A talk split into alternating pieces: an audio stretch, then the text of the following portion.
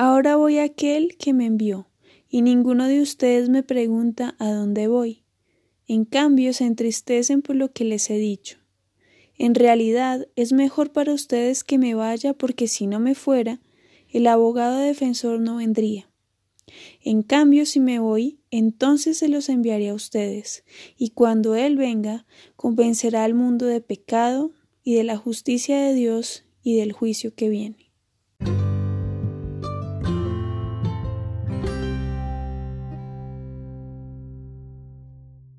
Les damos la bienvenida a todos y todas a este, el sexto episodio de Irracionales Podcast. Hoy vamos a tener un bonus, no vamos a iniciar serie. Exactamente, después de el último episodio que tuvimos donde hablamos sobre eh, la iglesia y el, Espíritu Santo, ¿no? La obra del Espíritu Santo en la iglesia, eh, justo después de que Jesucristo pues resucitó, estuvo con ellos enseñándoles y ascendió al cielo. Eh, vino el Espíritu Santo sobre los discípulos y bueno, eh, han sucedido cosas maravillosas desde entonces, eh, así que decidimos poder revisar algunos aspectos importantes, algunas cosas que podamos aprender sobre el Espíritu Santo, porque definitivamente todo lo que hemos logrado, se ha logrado en la iglesia, eh, ha sido gracias al Espíritu Santo y a su poder en, nuestras vidas. Claro, nosotros queremos hablar justamente eh, un poquito más amplio del Espíritu Santo porque estamos viviendo el tiempo del Espíritu Santo. Y de alguna manera, aunque nuestras palabras sean insuficientes para decir o para tratar de explicar qué es lo que hace el Espíritu Santo en nosotros, quién es el Espíritu Santo, cómo viene a nosotros, es importante recordar algunos principios básicos de los que nos habla la Biblia y por eso hoy vamos a arrancar con un texto base que va a ser el que nos va a servir para dar el contexto. Sí, y es clave también entender, como lo, dice la palabra, eh, que cada vez que buscamos a Dios más y más, lo podemos conocer más y más. Así que a medida que tratamos de conocer al Espíritu Santo, estamos conociendo a Dios, ¿no? Y también eh, nos son reveladas y nos es dado entendimiento más acerca de Dios, de su naturaleza, de su poder, de su gracia y de su amor. Sí, sí, ese es, ese es el objetivo eh, también de este podcast, que es profundizar un poco en, en nuestra fe y obviamente en la palabra de Dios. Entonces, el texto del que les hablaba ahorita es Juan, el Evangelio de Juan, el capítulo 16, del versículo 5 al 15. Y eh, este mm, fragmento en la nueva versión, la nueva traducción viviente, siempre me confundo con ese, esa, esa traducción hay muchas versiones, ¿no? También se podría hablar sobre las diferentes versiones, pero bueno, la, las que usamos comúnmente aquí, pues nosotros son la nueva traducción viviente y la reina Valera. Valera. Exactamente la Reina Valera. Eh, y tiene ese título que dice La obra del Espíritu Santo. Y el contexto es el siguiente. Eh, ya que yo quedé bautizada aquí como la del contexto, pues yo ya me tomé el, el papel en serio. y es Jesús hablándole a los discípulos acerca de su partida al Padre. Eh, esto es retrocediendo un poquito los episodios pasados, antes de la resurrección y pues de la obra de la cruz, está Jesús hablando con sus discípulos y les anuncia su partida al Padre. Todos obviamente se entristecen mucho, pero él dice, eh, no deben estar tristes, porque si yo no me fuera, no podría venir el abogado defensor, es decir, el Espíritu Santo. Y mm, dice o sea, les asegura que es mejor que él se vaya. Y esa parte me impacta mucho porque es, es difícil entender cómo puede haber algo mejor que estar eh, con Jesús, como, como amigo, como hermano mayor, eh, comiendo, caminando juntos, viendo los milagros que él estaba haciendo, cómo la gente era transformada eh, con solo tocar su manto. Y él dice, es mejor. O sea, es increíble porque estamos viviendo ese tiempo mejor. Em, y dice aquí, en ese pasaje, justamente a qué viene el Espíritu Santo. Que muchas veces tenemos mucha confusión en eso. Y dice que, mm, dice el Señor Jesús, cuando Él venga convencerá al mundo de pecado, de la justicia de Dios y del juicio venidero. Y en los siguientes versículos los explica uno a uno. El pecado del mundo consiste en que niega a Jesús. Eso es, eso es clave porque eh, acá entendemos que nuestra salvación no depende de nuestras obras, depende plenamente de nuestra fe en Jesús. Por eso el pecado del mundo no es todas las barbaries que hemos hecho, ¿sí? sino el hecho de no creer en, en Jesús, en negar su nombre. Sí, y, y, lo vamos a ver ahorita más adelante, pero de hecho, digamos, de ese pecado de no, o de no creer en Jesús, de la incredulidad, proviene todos los demás y proviene la naturaleza pues pecaminosa también que, que actúa en nosotros y en las personas, ¿no? Exactamente. De justicia, dice, porque la justicia está disponible ya que el Señor Jesucristo va al Padre. Él dice, ahora la justicia está disponible porque voy al Padre. Es decir, ustedes son justos porque la obra de la cruz los hará justos. En este momento habla de futuro porque no ha ocurrido aún la crucifixión, pero en el tiempo de nosotros hoy, la justicia de Dios está disponible para nosotros por la obra de la cruz. Y el tercero es el juicio venidero. Dice el juicio vendrá porque el que gobierna el mundo ya fue vencido. Y es lo que nosotros estamos esperando, por supuesto, que es el juicio que vendrá sobre Satanás, quien es el que gobierna este mundo, y hay un tiempo verbal aquí muy importante que dice ya fue vencido, que es supremamente importante eh, en pasado, ¿no? Sí, y es tremendo, digamos, porque la palabra de Dios dice que en Cristo todas las promesas son sí y amén, ¿sí? y, y lo mencionábamos también en, en unos episodios anteriores, pero quiere decir que todas las promesas de Dios ya se cumplieron, ¿sí? Aunque no se han manifestado en la actualidad, aunque no las estemos viendo y viviendo en este momento, pero ya eh, han sido dadas y eh, este caso, en el caso de Satanás, él ya fue vencido, aunque siga operando en este momento, aunque siga, eh, digamos, teniendo control o gobierno sobre, sobre el mundo, eh, él ya fue vencido. ¿Mm?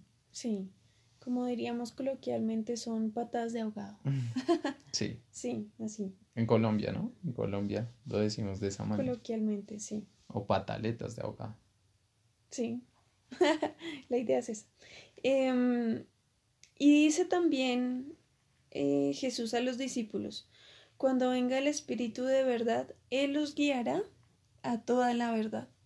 Entonces esto es muy importante porque eh, hay muchas cosas que a veces escuchamos, enseñanzas o cosas de la vida cotidiana que no sabemos eh, de quién viene, si es Dios el que nos está hablando, si no es Dios, si soy yo misma o yo mismo diciéndome cosas. pero hay un trabajo que hace el Espíritu Santo, que es un convencimiento dentro de nosotros, que es realmente inexplicable, yo no sé cómo, cómo lo podríamos explicar, pero es, es un sentimiento, eh, más que un sentimiento, es como una convicción dentro de nosotros que nos dice esto lo dijo Dios, esto viene de parte de Dios. Y es ahí cuando no nos podemos negar a hacer ciertas cosas, ¿no? Que a veces nos pide que hagamos. Sí. Dios. o esta es la verdad, ¿no? Y todo el tiempo se discute, se discute cotidianamente en, este momento y es eh, las verdades relativas, ¿no? Estamos eh, acostumbrados a pensar en que hay verdades relativas, ¿no? Eh, yo pensaría que hay más bien opiniones que hemos nombrado verdades, pero realmente son simplemente opiniones que hemos formado, que hemos creado, pero no quieren decir que sean verdad. ¿Sí? Pero hay una verdad, ¿sí? Hay una sola verdad y esa verdad no la da Dios. Eh, querrámoslo o no, a veces uno mismo se, cuestiona eh, sobre la veracidad de, de esta, de la palabra o de algunas cosas que encontramos, pero es la verdad. Así no la entendamos, así no la comprendamos, y es lo que estamos viendo en este momento, ¿no? Tal vez el Espíritu Santo eh, no lo comprendemos en absoluto, no lo vamos a comprender hasta que eh, se haya cumplido el tiempo en que nos sean reveladas todas las cosas, pero eh, sigue siendo verdad. Y ahí está y es más verdad que nunca y nunca dejará de ser verdad, ¿no? Sí, hay cosas que a veces eh, nos superan en nuestra comprensión y a veces preferimos creer que esas cosas no son ciertas porque no las podemos entender, porque no las podemos explicar. Pero eh, hay algo que aprendí hace poco y es que las evidencias no son únicamente las evidencias que estamos acostumbrados a, a recibir, por ejemplo, por parte del conocimiento científico, que es la, la demostración de que si hago esto, pasa esto, eh, sino que las evidencias también son de carácter espiritual. Por eso eh, nosotros sabemos que sabemos que Cristo murió y resucitó por nosotros. Y es algo que no podemos explicar eh, con evidencia, porque yo por lo menos no he visto la primera persona resucitada, no puedo decir es que, ah, bueno, Jesús, a Jesús le pasó lo mismo que le pasó a mi tío el otro día que, que estábamos en el cementerio y se levantó, ¿no? Entonces es algo que no podemos demostrar con hechos, pero esa es la tarea del Espíritu Santo, que revela una verdad eh, inacible que no podemos explicar ni demostrar con, con hechos. Sí. En la actualidad, ¿no? Sí, y, pero eso no quiere decir que en la actualidad no sean ese tipo de milagros, no quiere decir... Eh, Jesucristo sí es la primicia de la resurrección, porque digamos es el primero que resucitó y sigue vivo, ¿no? Está en este momento eh, a la diestra del Padre pero durante la historia, en el relato bíblico y también pues en, en muchos otros relatos, eh, pues se ha narrado la cómo personas han resucitado, ¿no? Que estaban muertas, han vuelto a la vida, Jesús mismo resucitó a, a un número de personas, ¿cierto? Antes de Jesús hubo personas que resucitaron, después de Jesús siguieron resucitando personas y sí sigue sucediendo, sin duda, eh, pero eh, no es que sea así como tan común como, como tú lo dices, ¿no? Como, exacto, exacto, no es cotidiano. Sí, no es que no suceda. Pero se sigue manifestando el poder de Dios y el poder del Espíritu Santo, que es de quien estamos hablando. Así es. Entonces ya tenemos nuestro contexto. Y vamos a nuestra aclamada sección, ¿te parece? Bueno, está bien. De las recomendaciones para el día de hoy, que fueron un poco complicadas de, de conseguir, ¿no? De rastrear, sí. De rastrear. sí, hay que abrir la mente, ¿no? Como tratar de buscar en todo lo que hay en nuestro, nuestro arsenal, digamos, y, y, poder encontrar algo importante. ¿Quieres empezar? ¿O empiezo yo como tú quieras? Vamos a las recomendaciones.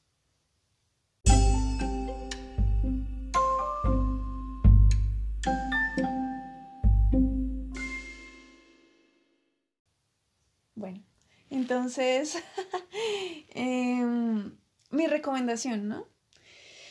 Ay, bueno, no sé cómo, cómo, o sea, yo sé en mi interior que quiero em, recomendar este libro, pero no sé cómo explicarlo, no sé por qué me acordé de él, pero bueno, es un libro álbum muy bonito, a mí me encanta ese libro, que se llama Tengo Miedo, del gran, gran ilustrador y también creador de títeres, eh, Ibar eh, conocido por sus libros de Chigüiro, pero este libro de Tengo Miedo eh, también es, o sea, no parece de, él porque no tiene como el estilo de Chigüiro, pero es de él.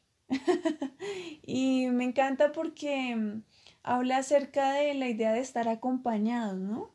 Como de... El personaje principal es, es, un niño, no sé qué animal es, no lo recuerdo en este momento. Es un ave, creo. No, el ave es el, amigo. ¿El amigo es el ave? Ok. Eh, bueno, luego lo verán. Igual en las descripciones les vamos a dejar los links para que puedan ver las recomendaciones. Em, y entonces él tiene miedo y sale a buscar a su amigo y le dice que tiene miedo, que no puede dormir. Y después se desarrolla toda una historia donde hay unos personajes que son malos. Inclusive hay como una alusión muy clara al desplazamiento, al, pues a la violencia que hemos tenido que enfrentar acá en Colombia y dice como estas personas que aparentemente están juntas, eh, ellos sí deben tener miedo porque ellos no son amigos, ellos no pueden confiar en el otro. Y no sé, me, estos días que he incorporado dentro de mi rutina la práctica de caminar y de estar hablando con Dios, es, em, es esa idea de no tengo miedo y nunca estoy sola porque siempre tengo al Espíritu Santo conmigo, ¿no? En mí. Sí, sí, no, muy interesante. Eh, bueno, no sé, para nuestros escuchas, lamentablemente tenemos que decir que spoileamos el libro de ah. alguna manera, pero, pero bueno, es, es importante que lo vean, realmente lo van a disfrutar mucho y, bueno, algo que lo que dice Aleja es que habla de nuestro contexto como, como país, que es muy interesante, pero también me llama la atención porque hay un, un versículo que dice que no nos, no nos ha sido dado espíritu de temor, ¿no? Mm. Sino de poder, de, amor y de dominio propio, ¿no? Entonces, eh, es un poco Mm. Eh, en ese libro esa lucha de, eh, sí, se llama Tengo miedo, pero se vence el miedo, ¿no? En ese libro. Ya no, no vamos a decir más porque lo seguimos spoileando, pero disfrútenlo. Visualmente todo eh, es maravilloso. Muy bien, súper. Y hasta ahora lo noto, pero nuestros recomendados son bien enfocados en, en nuestro país, ¿no? En Colombia. Eh, el mío es el libro ah, los de hoy. Soro. Sí, nuestros recomendados de hoy. Soro, eh, que es un libro de Jairo Aníbal Niño. Mm. Eh, y bueno, lo traje en esta ocasión porque al niño también lo acompaña siempre un ave que se llama el pájaro tenté, ¿no? Y está con él durante todo el recorrido y pues en, en el relato habla de que todos los niños de esa comunidad tienen un ave tenté para cada uno, o sea, cada uno crece junto a un ave tenté y ese ave lo acompaña pues durante toda su vida, durante todas sus aventuras. Entonces, por eso me parece ah. bien interesante. Así que me lo voy a eh, leer. Disfrútenlos. Sí, porque no. no sabía nada sobre ese libro. Gracias. bueno, súper, súper. Bueno, entonces pasamos a eh, hacia la parte final del podcast. Sí, hacia nuestras conclusiones. Eh, y pues, digamos, ya hablando un poco de, aparte del contexto que nos, que nos habló Aleja, eh, la idea es que pensemos un poco en lo que produce el Espíritu Santo. Nosotros son un montón de cosas, ¿no? Un montón de cosas maravillosas que como lo hemos hablado eh, al interno y en otras ocasiones pues tal vez podríamos dedicar series completas y tal vez el podcast completo al Espíritu Santo pero pues la idea es como eh, en este momento darle, darles algunos, como algunas reflexiones que podrían ayudarnos ¿no? en, nuestra, en nuestra vida práctica. Y como tú decías, el Espíritu Santo nos guía a toda la verdad y nos muestra dos caminos diferentes que nosotros podemos seguir, ¿no? Y es eh, quién guía y mi pregunta es eh, a quién le permitimos guiar nuestra vida y dominar nuestros pensamientos, ¿sí? Y en el pasaje que vamos a leer está en Romanos 8, los versículos 5 eh, al 8 eh, nos hablan de esos dos caminos, de la naturaleza pecaminosa y del Espíritu Santo, ¿no? Y dice así el texto. Dice, los que están dominados por la naturaleza pecaminosa piensan en cosas pecaminosas, pero los que son controlados por el Espíritu Santo piensan en las cosas que agradan al Espíritu. Por lo tanto, permitir que la naturaleza pecaminosa les controle la mente lleva a la muerte, pero permitir que el espíritu les controle la mente lleva a la vida y a la paz. Pues la naturaleza pecaminosa es enemiga de Dios siempre. Nunca obedeció las leyes de Dios y jamás lo hará. Por eso, los que todavía viven bajo el dominio de la naturaleza pecaminosa nunca pueden agradar a Dios. ¿No? Y, y bueno, esta es una parte bien interesante eh, algo que hay que recalcar es que todo es obra del Espíritu Santo, ¿sí? Que nosotros estamos entre esas dos naturalezas, naturaleza eh, del pecado y querrámoslo o no, eh, la maldad que hay dentro de nosotros, ¿sí? Del ser humano, porque a veces uno quisiera negarlo, a veces uno no, no quisiera afrontarlo, pero está en todos nosotros. A veces también nos creemos mejor que los demás, ¿no? O sea, yo no estoy en una cárcel, eh, yo no hice esto, yo no hice lo otro, y creemos que entonces esa naturaleza no, no está en nosotros, pero ahí está, ¿sí? Y por eso están estos dos caminos. y, y nuevamente la pregunta, ¿a quién le permites guiar tu vida? ¿A quién le permitimos guiar nuestras vidas? Y a quién le permitimos dominar nuestros pensamientos. ¿Sí? Porque lo vemos, la naturaleza pecaminosa en el relato que vimos hace un momento decía que llevan a pensamientos pecaminosos, ¿sí? Y pensémoslo como pensamientos de, de hacer el mal, mm. ¿sí? Y aquí es algo clave, esto está en Gálatas, los invito a que eh, aparte de esto lean Gálatas 5, 16 al 24, que también es una extensión de esto que estamos hablando acá.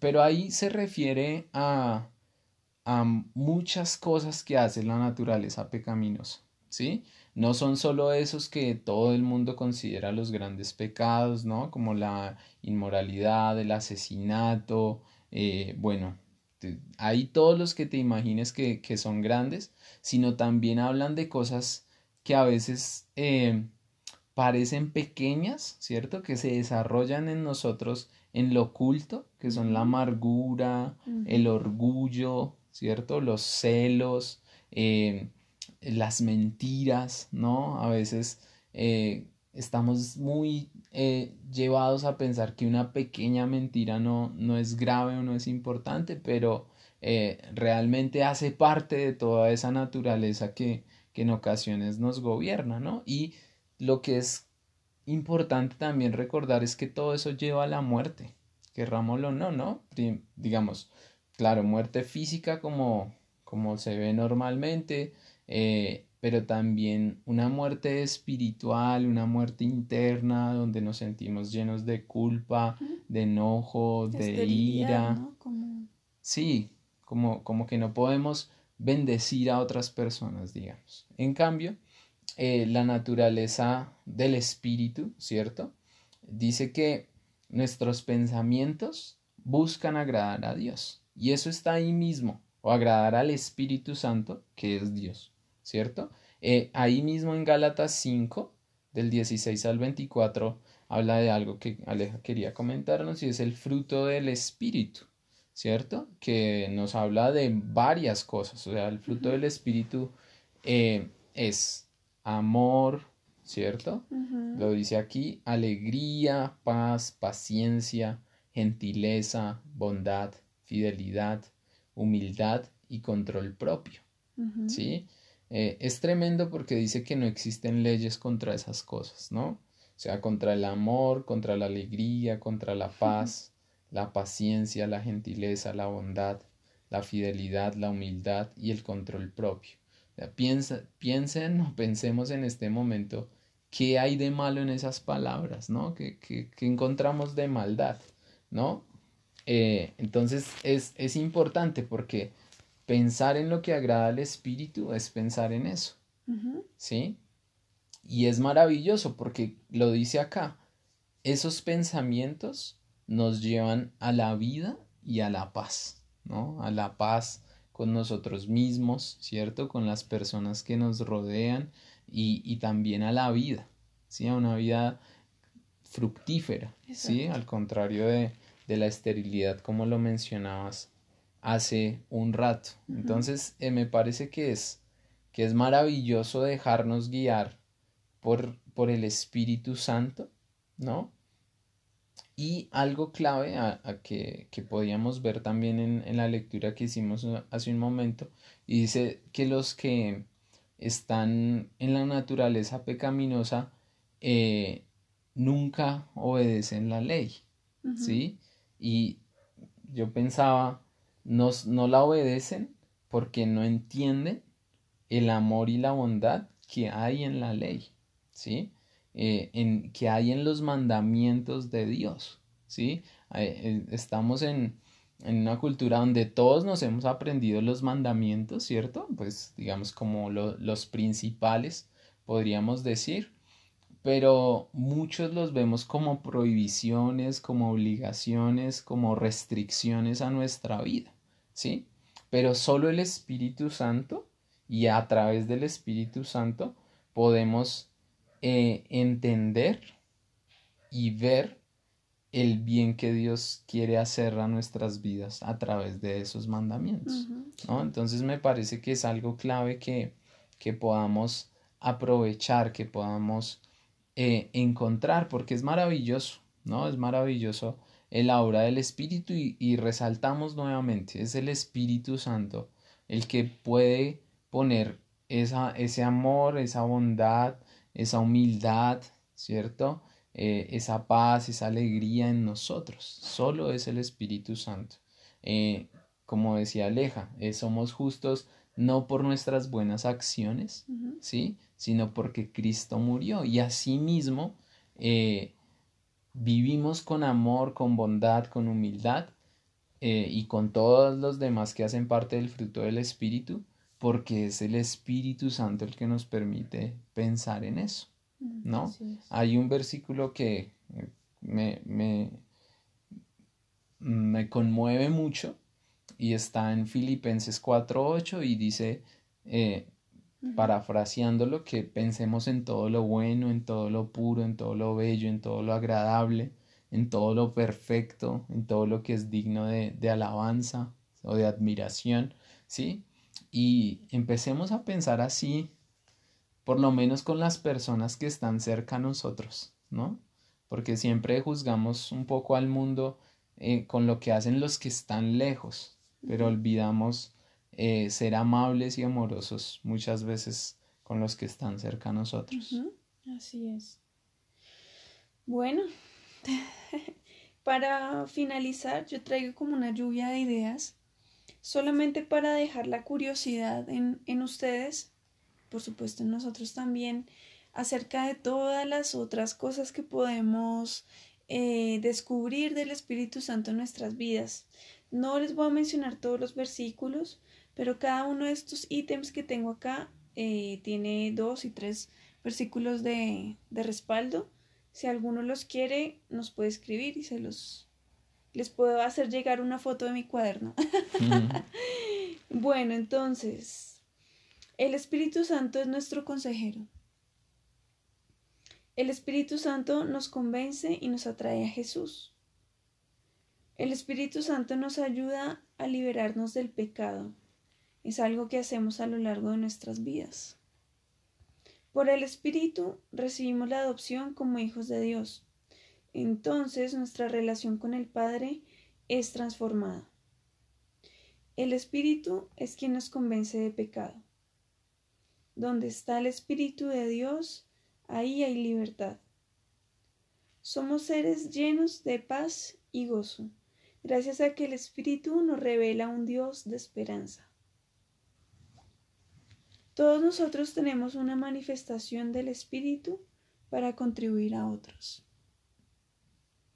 El Espíritu es nuestro santificador. El fruto del Espíritu Santo está en nosotros. Y este, este mm, que nombré ahorita de todos, nosotros tenemos una manifestación del Espíritu Santo para contribuir a otros.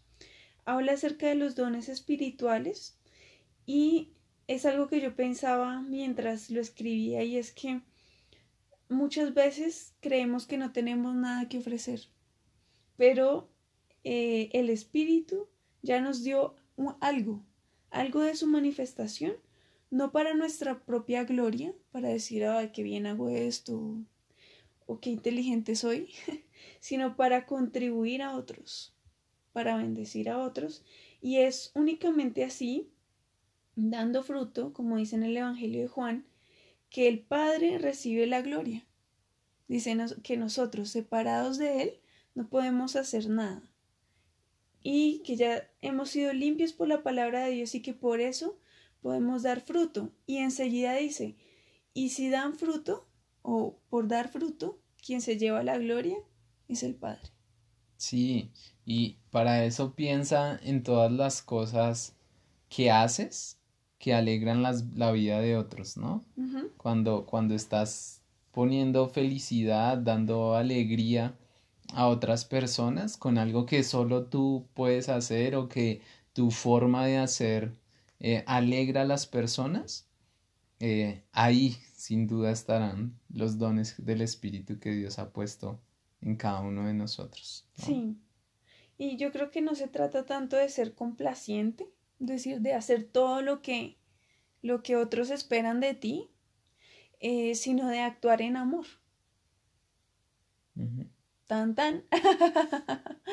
Entonces llegamos al final de nuestro episodio bonus. Eh, estamos muy felices y les agradecemos mucho por escucharnos. Recuerden que nos pueden seguir en Spotify, en Instagram como jóvenes, arroba jóvenes, eh, CCI mi casa.